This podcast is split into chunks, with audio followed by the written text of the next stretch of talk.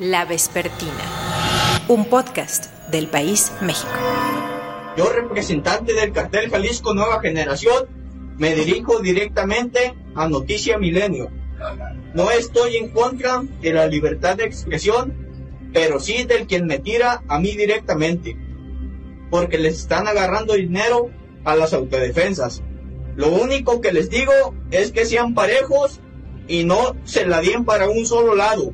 No acarrien ustedes con problemas que no les corresponden, porque nunca le he pegado a ningún noticiero. Pero a ti, Azucena Uresti, una cosa te hago saber. No seas pendeja y bájale de huevos, porque te aseguro que si no le bajas de huevos y sigues tirándome, te lo aseguro que donde sea que estés, doy contigo. Hola, soy Salvador Camarena. El lunes 9 de agosto se produjo la amenaza más grave en contra de un periodista en un país que ha normalizado la violencia en contra de la prensa. La amenaza fue en contra, en concreto, de la periodista Susana Uresti, de su medio, Milenio, y lo mismo de los colegas del Universal y de Televisa. Se presume que los autores de este atentado en contra de la libertad pertenecen al poderoso cártel Nueva Generación.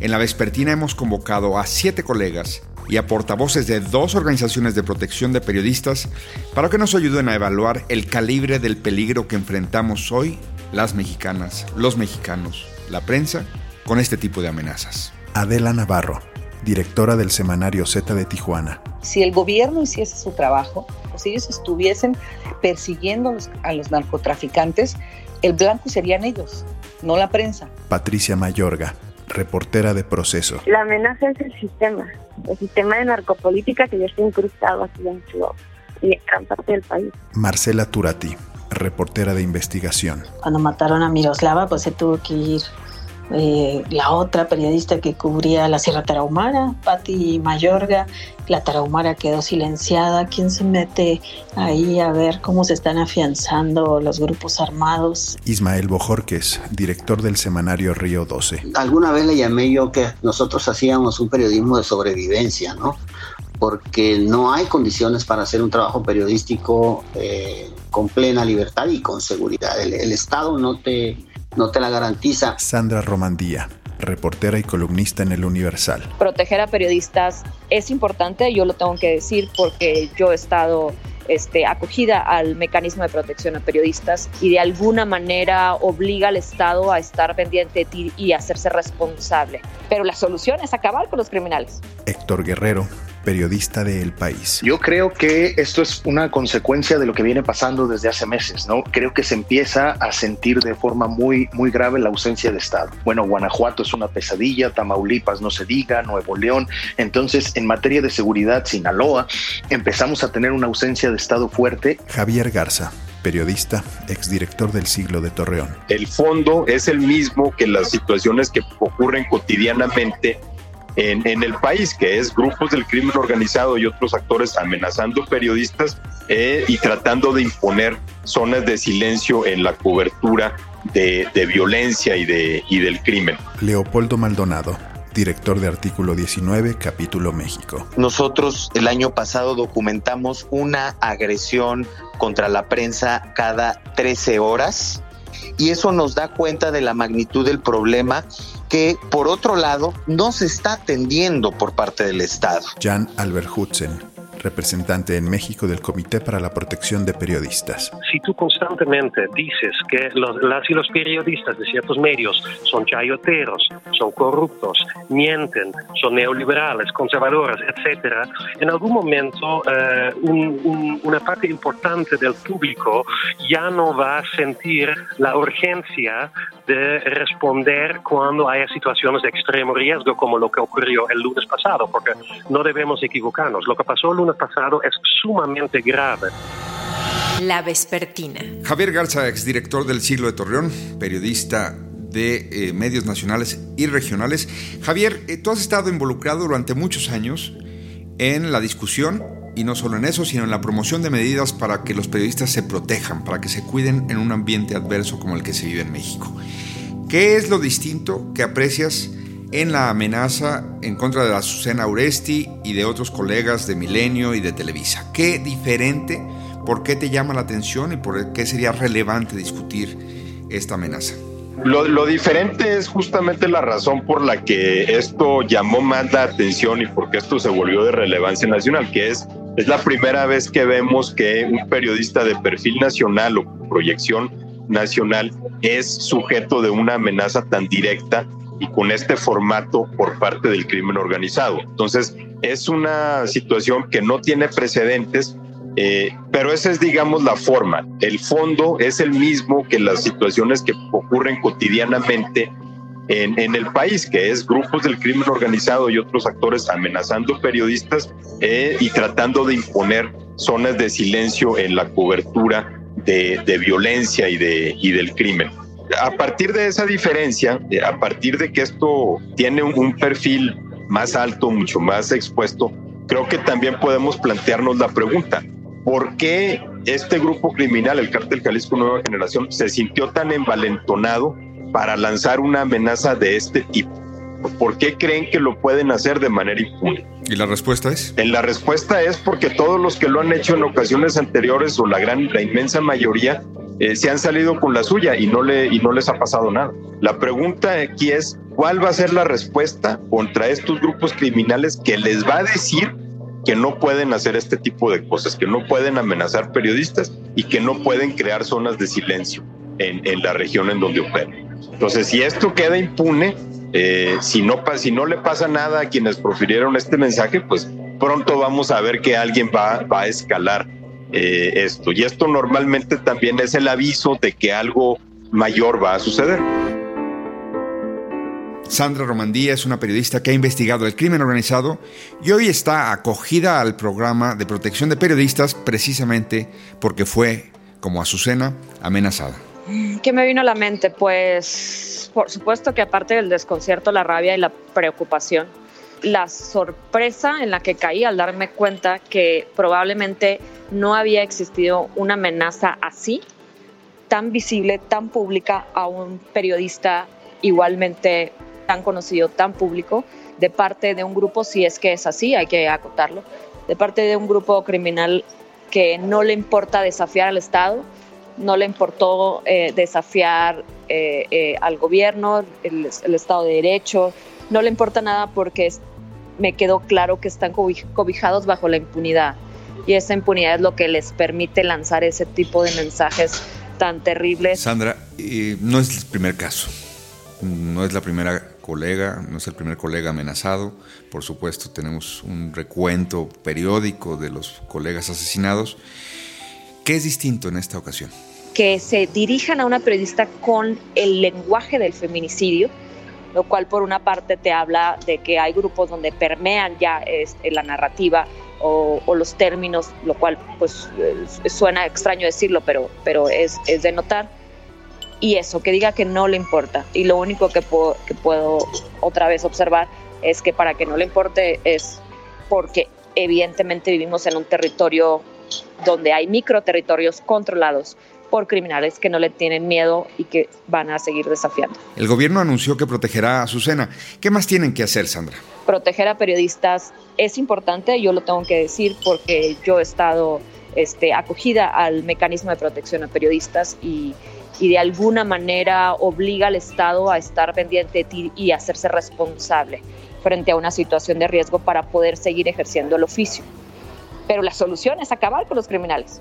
Y si venimos de una, de una, de, de una administración que en dos años lo que ha dicho es abrazos no balazos y que el discurso ha sido pues claramente muy suave contra los líderes de los grupos organizados que cada vez del crimen organizado que cada vez están creciendo más, tomando más territorios, controlando alcaldías, controlando gobernaturas, controlando elecciones, pues uno, uno se pone a pensar, está muy divergente y, el te protejo, pero no realizo una estrategia eficaz y efectiva, dura, contra el crecimiento del crimen organizado, contra los criminales, contra los narcotraficantes. Sandra, el mecanismo seguramente le permite a gente como tú seguir haciendo su trabajo, pero no evita que siga el miedo, no evita que sigan, pues, la naturaleza humana de la sensación de vulnerabilidad porque la amenaza persiste. El mecanismo es como una una curita que te ayuda a ir sobrellevando la herida que es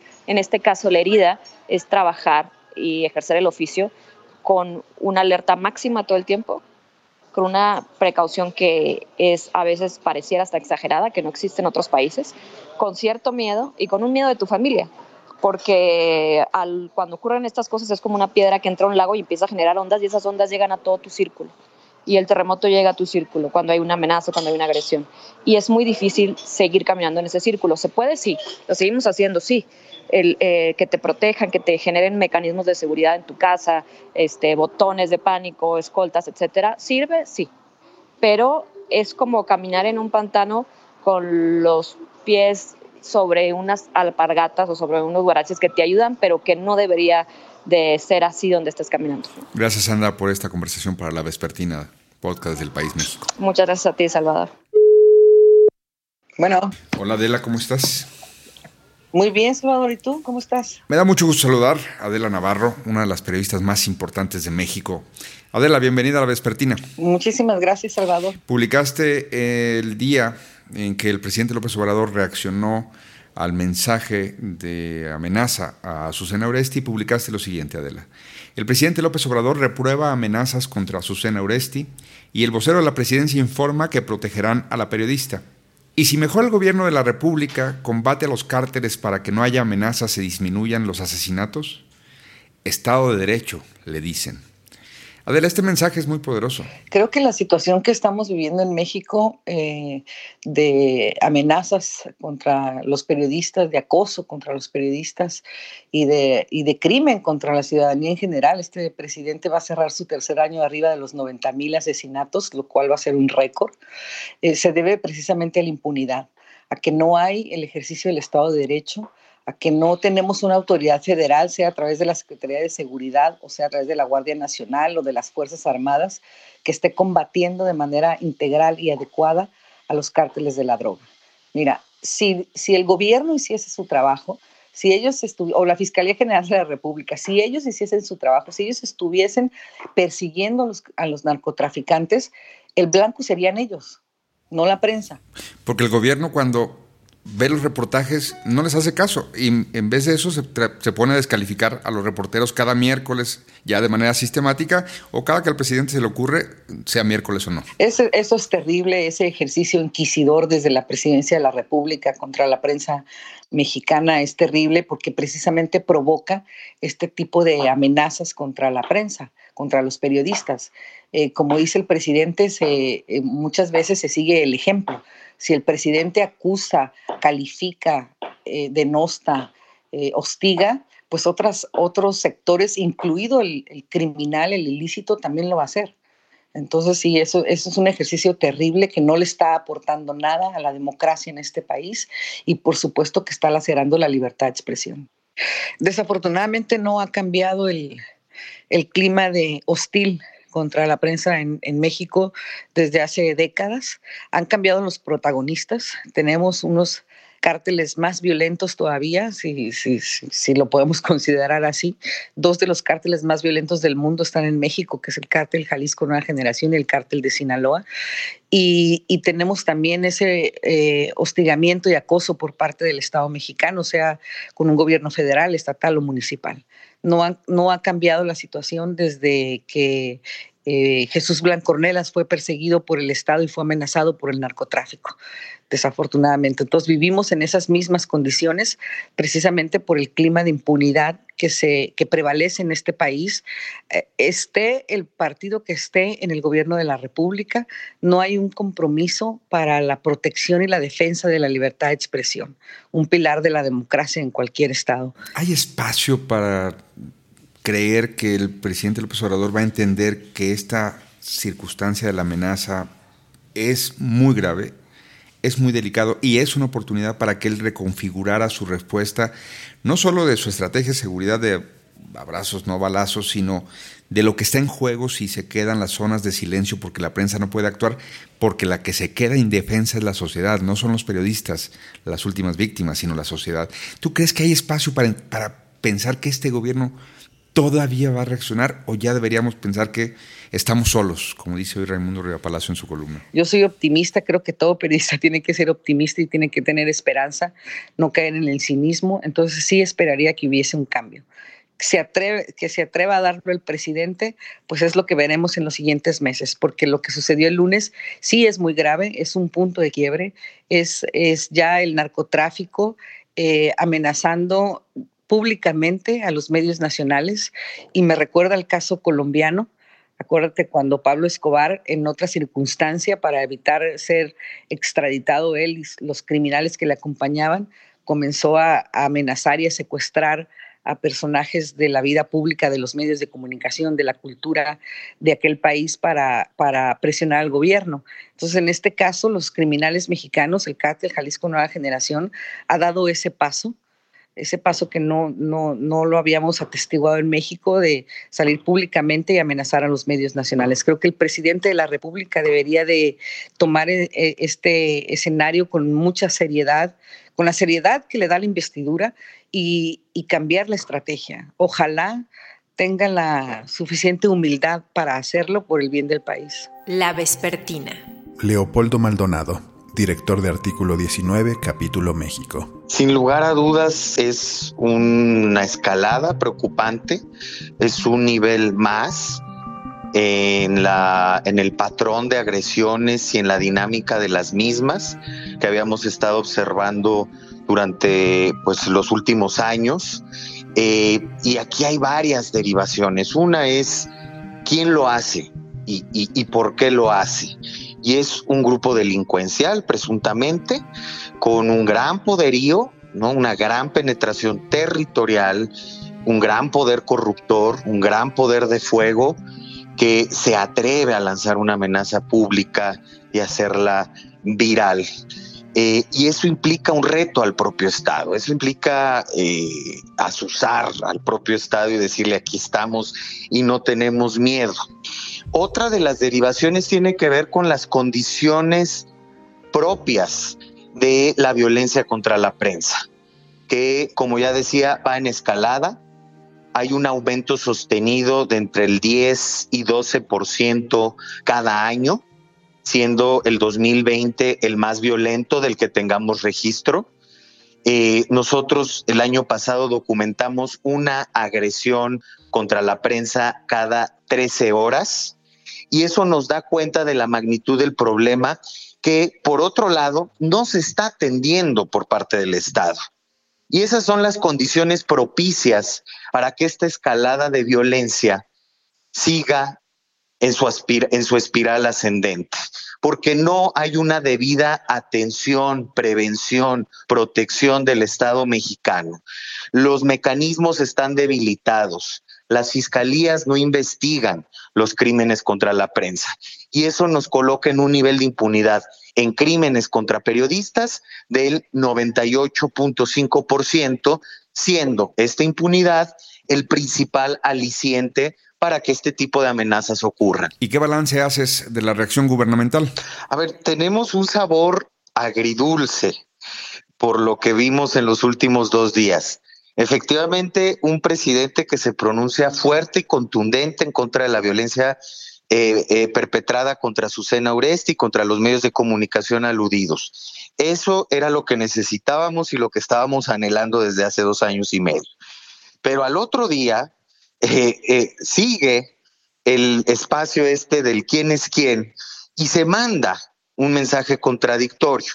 No queremos sobresimplificar diciendo que esto sucede por lo que hace el presidente, por lo que hace en términos de descalificar a la prensa, pero aquí hay elementos muy puntuales. Uno es que la descalificación de la prensa proveniente de la más alta autoridad del Estado mexicano, por supuesto que no abona a un clima de seguridad y de protección a la prensa genera al contrario un efecto cascada y un efecto de permisividad para otros actores.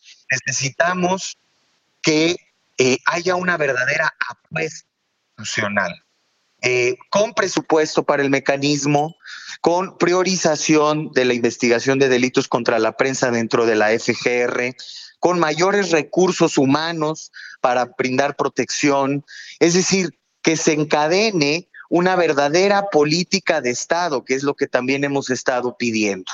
Muy buenas las declaraciones del presidente, pero se tiene que traducir en política pública. La vespertina.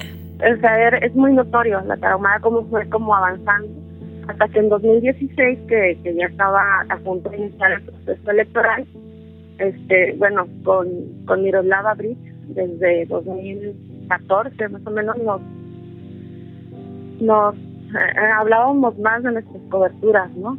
Que si yo traía algún tema, ella me preguntaba, yo sí tengo que reconocer que ella fue quien me buscó, quien tuvo la visión de decir, pues, si hablamos como tan solas, ¿no? Cubriendo esto, vamos a, juntarnos. No lo dijo así, pero se acercó y yo lo asumí y, para mí una, un, pues, o sea, representó mucha fortaleza para mí.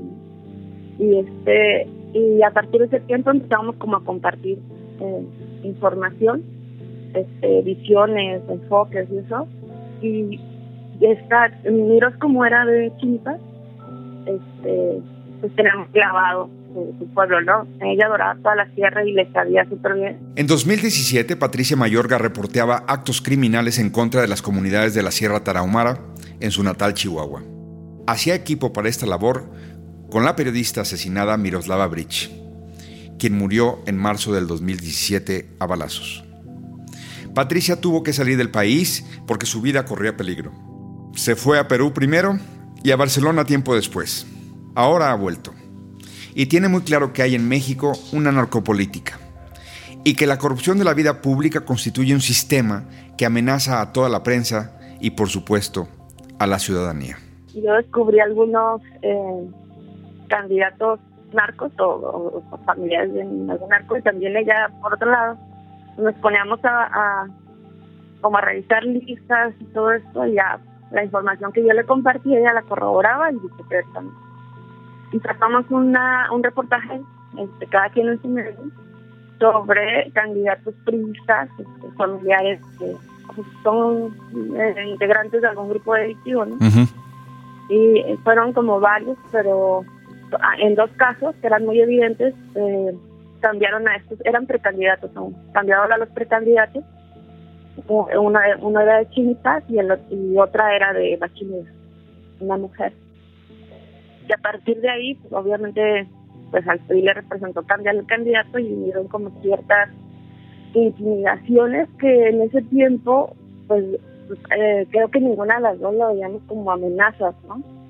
Porque, por un lado, eh, a ella le llegaban mensajes, este, que, o sea, para ella y para su amiga del proceso, este, pues, como sugiriendo que ya no le siguiéramos con el tema, ya después no, no sacamos, lo que sí no sacamos fue quién sucedió a, digo, no lo sacamos de manera inmediata, quién sucedió al candidato que habían bajado. Y ahí sí como que nos frenamos un poco tan, pero porque ya había, pues ya habíamos, se había causado como cierto miedo en, personas cercanas a mí, ¿no? Anduve como en seis municipios ahí viendo policías como diez días antes, ¿no? De que episodio era lo de Y te lo comento porque pierdes la noción del riesgo. O sea, no, estando como en los estados, no. Ahora, pues sí me preguntan, pero ¿cómo pudiste? Yo también igual tenía los no, pero no, no, yo no tenía miedo ni medía el riesgo, tenía, tenía yo ciertos protocolos, ¿no? De quién me monitoreara, a dónde llegar a un pueblo, etcétera, pero sí vas perdiendo esta noción. Pero, y todo eso te lo cuento porque después que, bueno, que asesinan a Miro, el 23 de marzo de 2017, este, pues claro, yo hablaba como envalentonada que yo iba, quería justicia y y esto. Y en ese tiempo me dijo, o sea, a mí me estaban convenciendo de irme, duré como 15 días porque no me quería ir. De irte del Estado. Irme del país. Irte del país este, porque como era narcopolítica, ¿no? Y porque sí los tentáculos alcanzaban hasta la política nacional. Este, esa era la recomendación y bueno, por eso me fui.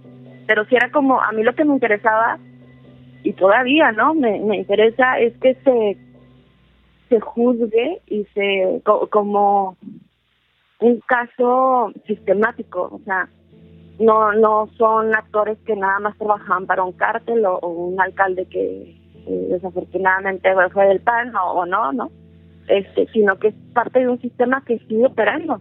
Ahí están todos, ¿no? Por eso te fuiste. Ajá. Porque era un sistema y decías, no voy a poder contra todo un sistema. Y que sigue intacto, exacto. Pero justo lo que te digo, que no me da como la confianza de quedarme totalmente porque pues yo sigo haciendo periodismo, ¿no? Y, y de Chihuahua también.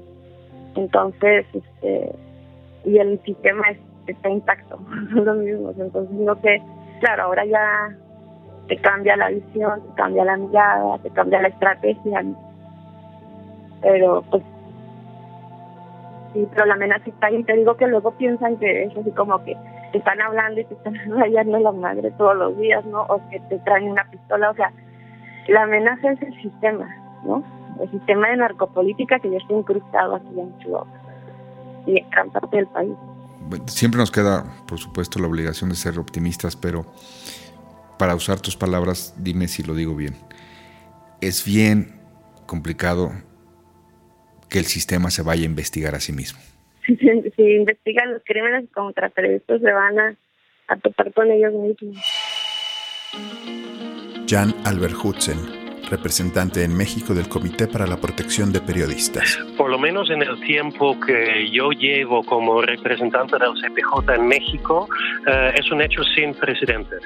Eh, que un, un, supuesto capo de un cártel de droga en México amenaza de forma tan abierta a una persona que presenta un, un programa de noticias, un noticiero en la televisión y en la radio, eso en realidad eh, representa para nosotros una cierta escalación de la situación ya muy crítica que viven los periodistas en México. La respuesta inicial del gobierno al día siguiente fue eh, reprobar la amenaza ofrecer protección para Azucena, pero si el gobierno no muestra más, ¿crees que los criminales van a recibir el mensaje correcto de que esto no es tolerable por la sociedad y el gobierno en México? El problema es que al fondo estas cosas ocurren en México porque el gobierno de López Obrador, tanto como el gobierno de Enrique Peña Nieto y el gobierno de Felipe Calderón, nunca han tenido una respuesta adecuada al problema de la impunidad y de la violencia criminal en el país.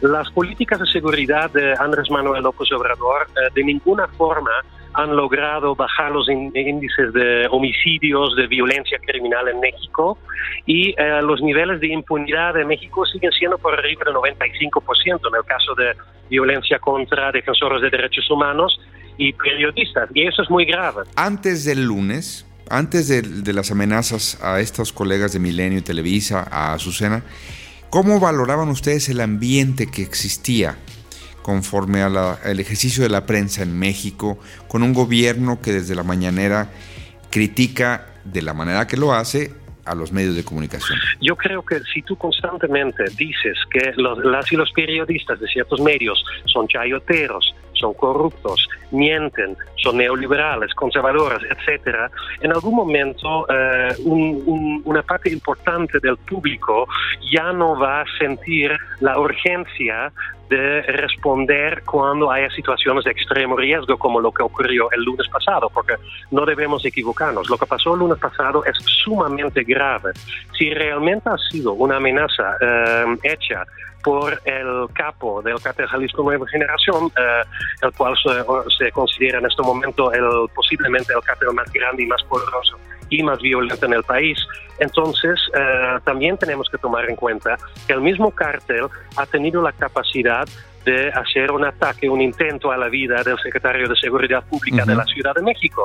No lo debemos olvidar. Entonces estamos hablando de un grupo que tiene la capacidad y la voluntad de hacer este tipo de ataques. Entonces eso es muy grave y eh, el público, la opinión pública, debe estar 100% a favor de la, ley, de la libertad de expresión para que podamos presionar lo suficiente a los, al gobierno en turno para tomar las medidas adecuadas eh, para proteger a los periodistas. Me da mucho gusto recibir en la vespertina a Marcela Turati, periodista de las meras buenas, como se dice, y por supuesto una gran amiga. Hola Marcela.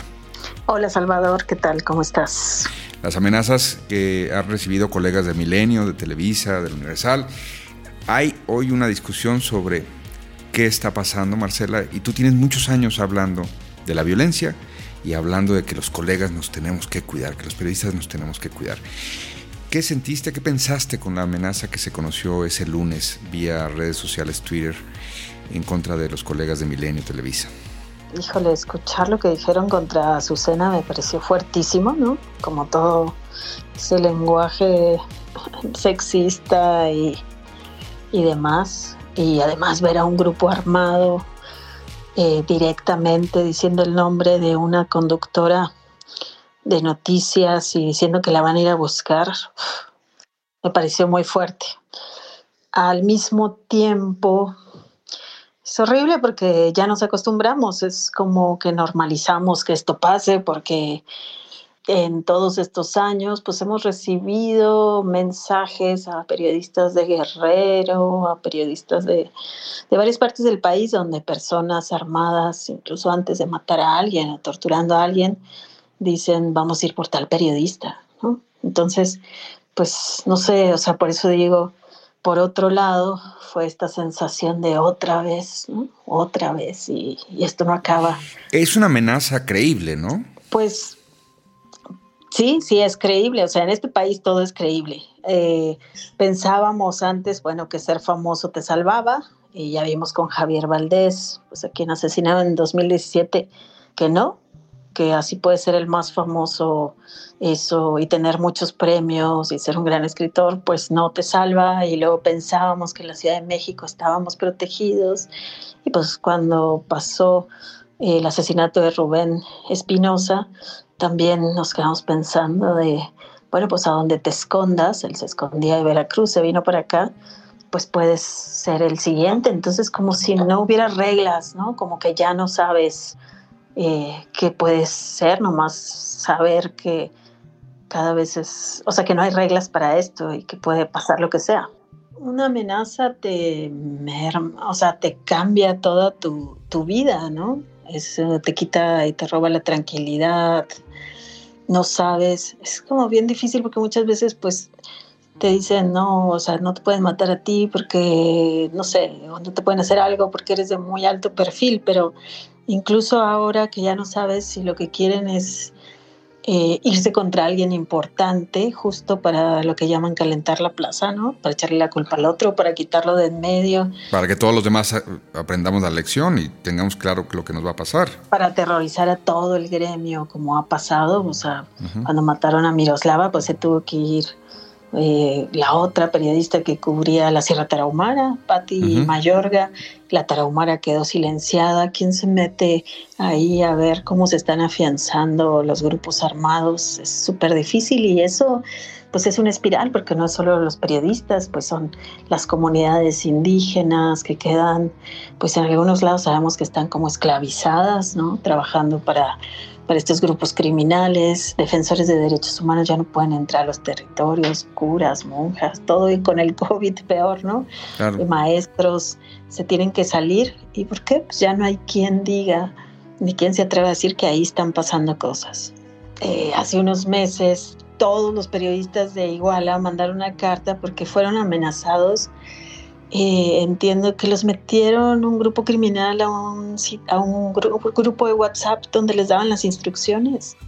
Y justo acaban de matar a un periodista de Iguala, le dijeron que ellos seguían. Y de pronto apareces en el grupo de WhatsApp donde te dicen lo que tienes que publicar y desde ahí te controlan. O sea, eh, entonces, ah, ese es uno de los casos pues extremos, pero hay muchos otros, ¿no? Entonces está esta sensación, por un lado, eh, de, por qué, de por qué ellos sí, por qué no. También está otra pregunta de, bueno, ahora cómo nos cuidamos, qué pasa cuando estos tipos armados nos dicen que quién ser, o sea, que no podemos publicar.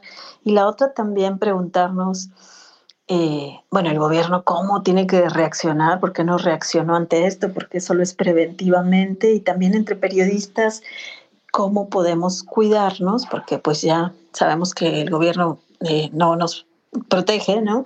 Cómo cuidarnos, pero también qué prácticas son seguras y qué prácticas son inseguras. ¿Y cómo hacemos para que el silencio no siga creciendo, para que no nos sigan silenciando? Porque ya en México hay muchas zonas silenciadas. Uno de esos lugares es Tamaulipas, ¿no? Y otras partes de Michoacán, partes de la Sierra Tarahumara, Guerrero, Sinaloa, una parte, Durango, Zacatecas. O sea, vamos viendo que la mancha del silencio se extiende y eso es bien peligroso. Y si no salimos por uno que mm, amenacen y que silencien, pues la, se va a seguir extendiendo porque el mensaje es para todo el gremio. Te mando un gran abrazo, Marcela. Otro para ti y bueno, espero que después podamos hablar de otros temas no tan fuertes. ¿Me escuchas bien ahí? Sí. Te escucho perfecto, Héctor. ¿Cómo estás? Ya está. Muy bien, gracias, Salvador. ¿Qué tal? Héctor, eh, tú como parte de los reporteros del periódico El País, Has estado en Michoacán varias veces, conoces la naturaleza del conflicto que se vive en distintas regiones de Michoacán. Cuando surge la amenaza, bueno, cuando surge este video con una amenaza, eh, hay un pequeño debate, pero pues dado que no ha sido desmentido eh, por el propio cártel, pues digamos que todo el mundo le da la seriedad de vida, ¿no? Entonces, Héctor, tú que has trabajado en Michoacán, cuando surge el video de la amenaza, ¿qué es lo primero que te viene a la mente? Bueno, yo te diría una cosa, eh, Salvador. Yo eh, no solo que trabajo, por, muchos años he trabajado en la, en la, región, en Michoacán, en Jalisco, en Nayarit, en toda esa zona, que son realmente los dominios del cártel Jalisco, ¿no? Entonces, para los periodistas jaliscienses, y tú, tú lo debes de saber muy bien, eh, y para los periodistas de Michoacán, realmente no es algo nuevo, no es algo que, que sorprenda, ¿no? Es, es la manera de, de actuar del cártel, de los grupos delictivos de la zona. de alguna manera, a lo largo de estos años, eh, trabajando en estos territorios estás familiarizado con este tipo de cuestiones. Lo que pasa es que hoy en día sí la amenaza escala ya a un nivel muy alto y hay cosas, eh, digamos, puntos nuevos, ¿no? O novedosos, eh, como por ejemplo es el calificar a la prensa, ¿no? El decir no estamos en contra de la libertad de expresión, pero de los periodistas que sean buenos, ¿no? Eso a criterio de quién y a criterio de un cártel. Estas cosas sí son, sí son, llegan a unos niveles ya que no se habían visto Pero las amenazas a los periodistas, eh, digamos, a través de videos, a través de, narcomantas, a través de mensajes de Twitter en la región, eh, son realmente son ya una, una, vieja estrategia del cártel. Lo que pasa es que estamos llegando ya a niveles muy, muy elevados, ¿no? Y además ahora ya es una amenaza directa contra medios nacionales, noticieros, eh, realmente sorprendente. Pero sí, si tú platicas con la gente de la, de la región, de las zonas donde el cártel lleva años operando, te, esa gente te podrá contar y te vendrá a contar que lo hemos venido viendo desde, mira, yo me acuerdo que eh, nosotros proponíamos alguna vez este, este par de aguas de aquel primero de mayo de 2014, eh, cuando, cuando eh, el cártel Jalisco derriba un helicóptero de la Sedena justo en los límites de Michoacán con, con Jalisco, bueno, de aquella región, ¿no? De la zona hacia, hacia Gilotlán, hacia Casimiro Castillo, todo eso.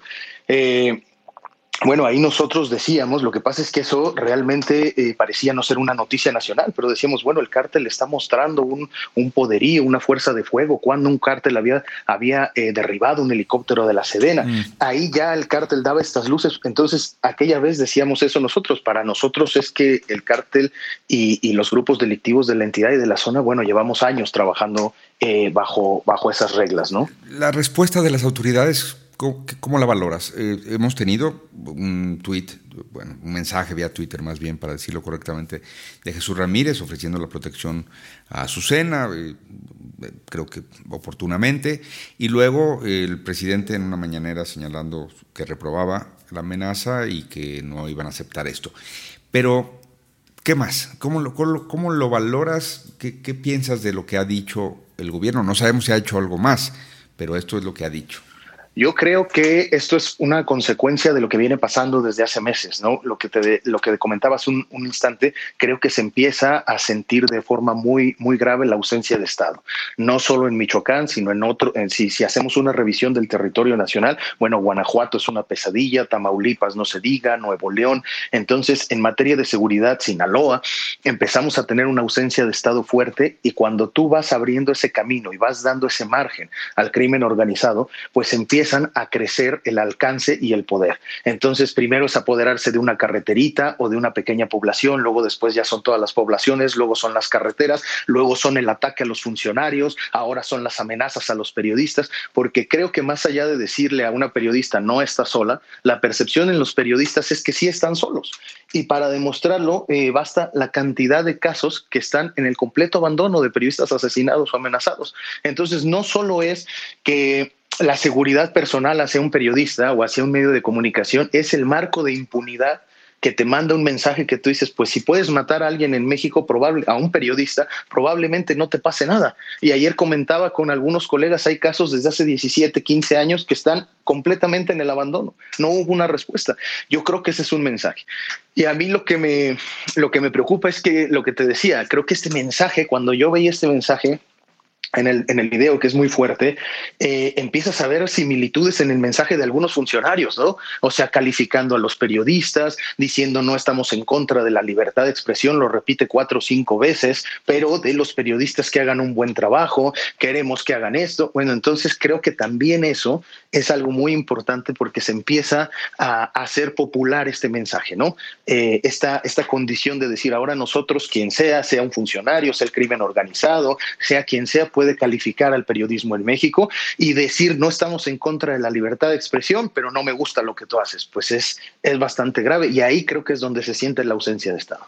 Héctor Guerrero, periodista del país, gracias por esto para la vespertina. Gracias, Salvador, a la orden. Ismael Bojorques. Sí, listo, Salvador. ¿Tu cargo sigue siendo director de Río 12? Desde que nació el periódico. ¿Hace cuántos años? 18 cumplidos. Los colegas de Río 12, de Culiacán, padecieron el asesinato de su compañero Javier Valdés, también ultimado en la primavera del 2017. Ismael Bojorges es el director fundador de ese semanario que ha padecido la violencia en carne propia. Por eso Ismael dice que en México se hace un periodismo de sobrevivencia. Sí, mira, nosotros, nosotros, acuérdate, nosotros tenemos 18 años, nacimos en el 2003. A partir del 2004, 2005, el tema narcotráfico se empezó a, a ser cada vez más complicado la cobertura. Secuestraron, desaparecieron, asesinaron a Alfredo Jiménez en Sonora, mataron a Francisco Ortiz en, en Tijuana, el, el editor del Z, empezaron los asesinatos en Tamaulipas, en Veracruz, entonces el, el, ejercicio periodístico se fue, se fue convirtiendo en un, en un, de, en, un, en un, oficio de alto, de alto riesgo. Alguna vez le llamé yo que nosotros hacíamos un periodismo de sobrevivencia, ¿no?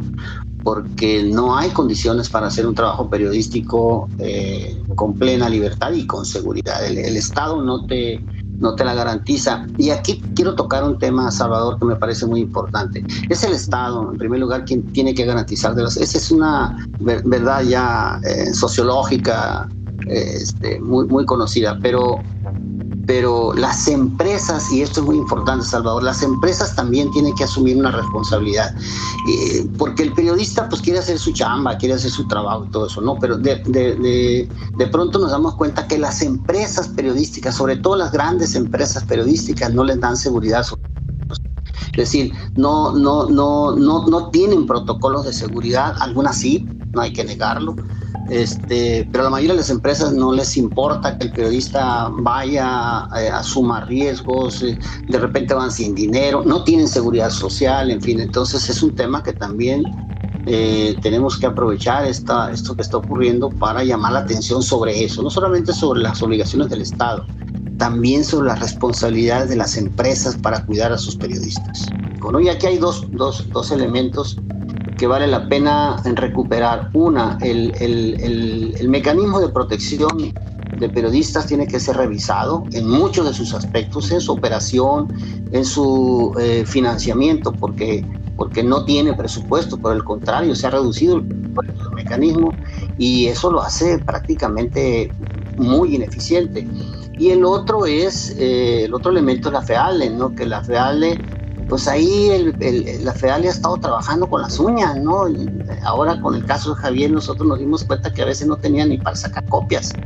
Entonces, ¿por qué? Bueno, porque también no tiene presupuesto, tampoco tiene presupuesto. O sea, eh, eh, hay un discurso, por un lado, este, de apoyo, de comprensión, de seguimiento, de, pero en, la práctica hay una total desatención, digamos, del tema. ¿no? Entre que las empresas en efecto no se hacen cargo, el Estado no se hace cargo, pues no vamos a poder responder a la sociedad, como bien decías tú, nosotros trabajamos para la sociedad, pero las condiciones están complicándose mucho.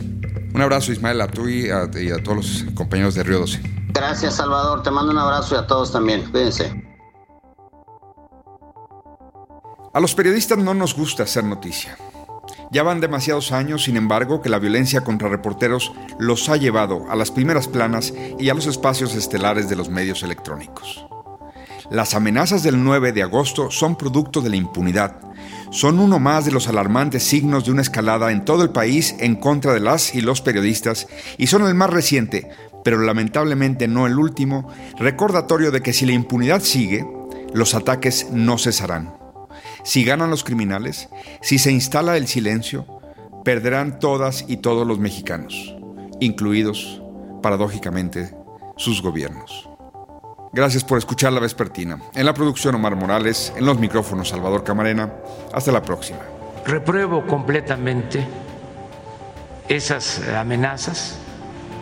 No eh, admitimos que se actúe de esa forma y vamos a proteger a, Azucena y vamos a proteger a todos los eh, mexicanos. Es nuestra responsabilidad. Y solo recordar que nosotros estamos combatiendo en los hechos la corrupción y la impunidad. La Vespertina, un podcast del País México.